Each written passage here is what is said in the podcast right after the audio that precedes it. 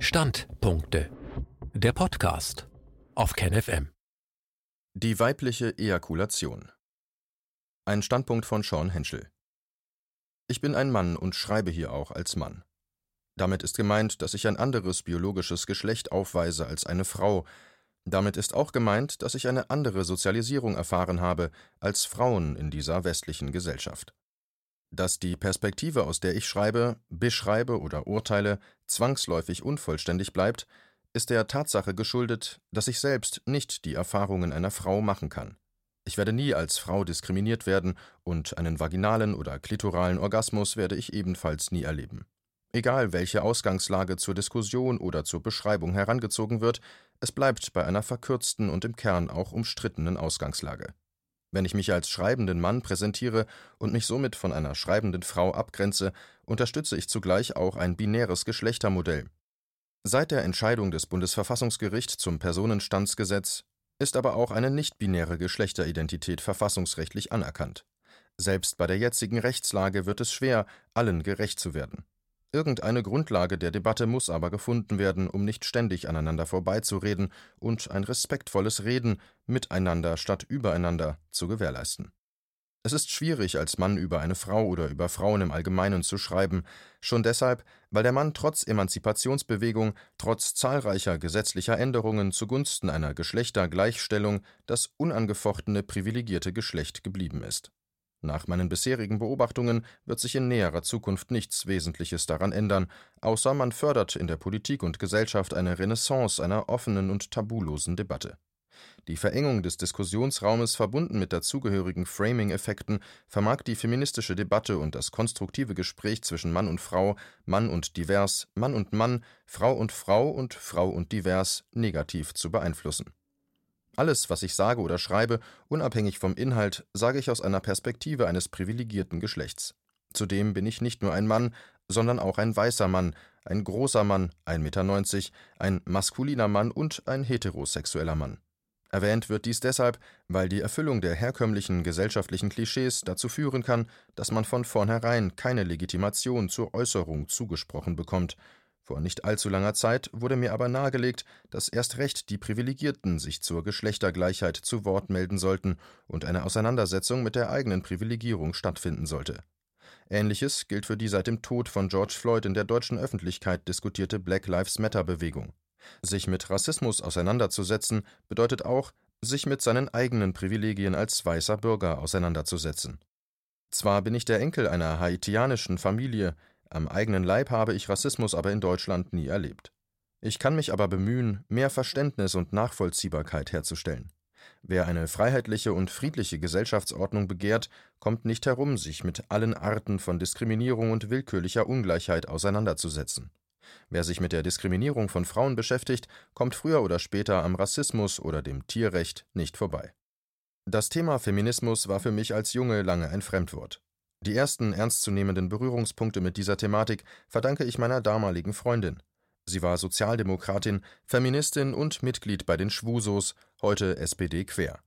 Die emotionalen Auseinandersetzungen bezüglich der Beziehung zwischen Mann und Frau in den Anfängen unserer Partnerschaft stellten die Weichen für eine lang andauernde persönliche Auseinandersetzung. Die von meiner Freundin mir gegenüber vermittelte Skepsis gegenüber Männern deutete ich als Männerhass.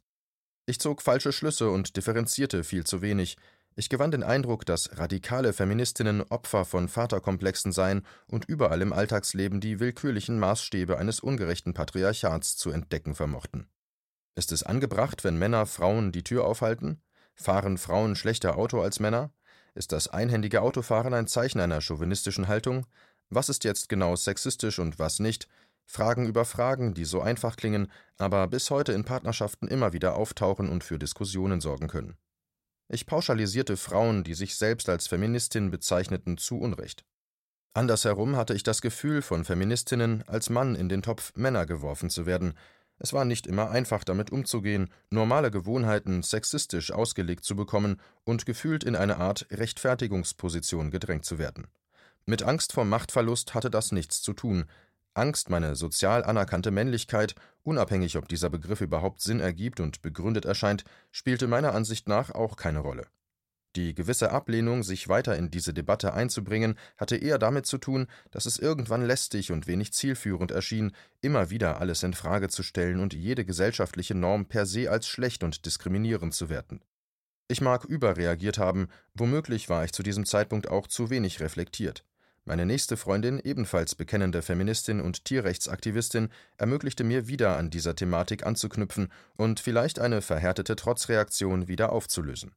Zwar herrscht bei dem Thema Frauen und Frauengleichheit immer noch sehr viel Konfliktpotenzial, doch langsam fußt die Auseinandersetzung auf einem besseren Fundament.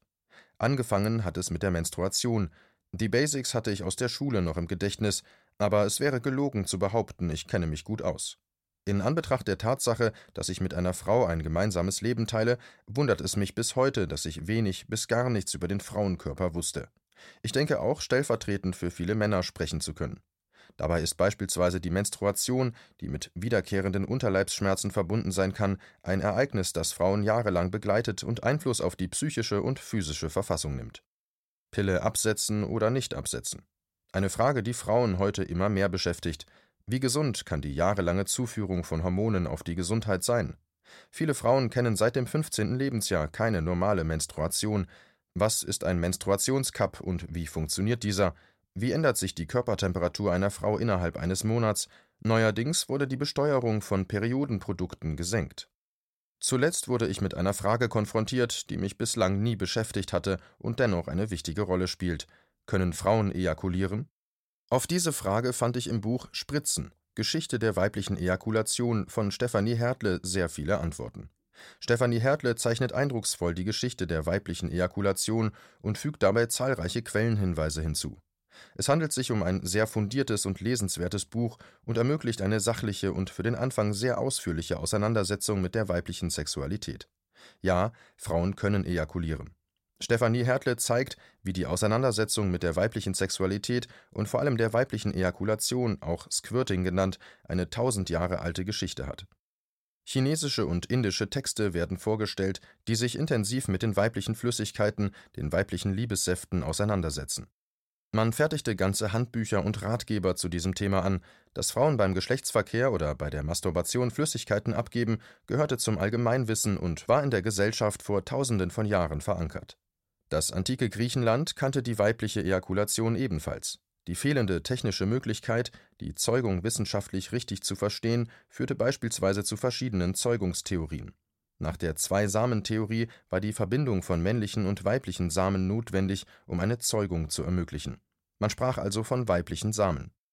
Das Buch beschreibt auch die Probleme, die mit einer männlich dominierten Medizin einhergehen und die falsche oder unzureichende Darstellung weiblicher Sexualorgane. Die Trennung von Urologie und Gynäkologie erschwert auch die Erforschung der weiblichen Geschlechts und Harnorgane. Es scheint vonnöten zu sein, die Klitoris, Vagina, Eileiter, Prostata, Harnröhre, Blase und Gebärmutter als ein einheitliches und zusammenhängendes System zu begreifen. Zu dieser gesamten Thematik nimmt das Buch Stellung und beschreibt die bis heute existierenden Probleme. Gibt es eine weibliche Prostata? Die wissenschaftliche Unterscheidung von Mann und Frau hat weitreichende Konsequenzen und beeinflusst bis heute die Beziehung der beiden Geschlechter. In Großbritannien ist es beispielsweise wegen des Obscene Publications Act bis heute verboten, weibliche Ejakulation in britischen Pornos zu zeigen, mit der Begründung, es handele sich um Urophilie. Dazu wird aber im Buch erklärt, dass Frauen zwei verschiedene Arten von Liebessaft aus der Vagina oder der Harnröhre ausstoßen können. Die eine Flüssigkeit ähnelt dem Sperma und zeichnet sich durch ein dickflüssiges und weißes Sekret aus, das aus der Prostata stammt und das Enzym prostataspezifisches Antigen enthält. Die andere Flüssigkeit ist durchsichtig und dünnflüssig und stammt wahrscheinlich aus der Blase. Einfach nur um Urin handelt es sich in keinem der beiden Fälle. Zwar ist man auch in der Wissenschaft einig, dass die weibliche Sexualität mehr Forschung bedarf und viele Fragen noch offen bleiben, Nichtsdestotrotz liegt eine stabile Grundlage vor, die man für weitere gesellschaftliche Auseinandersetzungen heranziehen kann. Nach meinen bisherigen Beobachtungen haben viele Frauen der neuen Generation kaum bis gar keine Kenntnisse zur weiblichen Ejakulation. Dies macht es natürlich für Männer umso schwieriger, einen Zugang zur Materie zu finden, wenn Frauen oftmals ungenügend über ihre eigene Sexualität und die Funktionsweise ihres Körpers aufgeklärt sind. Diskriminierung im Alltag anzusprechen ist richtig und wichtig, nur wird dies langfristig keine nennenswerte Veränderung herbeiführen, wenn keine tiefergehende Analyse folgt. Der wohl wichtigste und schwierigste Beitrag, den Männer bringen können, ist der Versuch, sich anhaltend mit der sozialen Rolle der Frau und auch mit ihrem Körper und ihrer Sexualität auseinanderzusetzen, in der Hoffnung, die Interessen und Bedürfnisse aller in ein gerechtes und zufriedenstellendes Gleichgewicht zu bringen. Dies gilt natürlich auch für die Geschlechter außerhalb einer binären Geschlechterordnung sowie für jegliche Art der sexuellen Orientierung. Es ist auch keine Frage von linker Politik, rechter Politik, von liberaler oder konservativer Politik, es bleibt eine Frage der Vernunft. Den anderen verstehen zu wollen, bedeutet erstmal, ihn vorab ernst zu nehmen, mit dem Ziel, eine friedliche Koexistenz zu ermöglichen.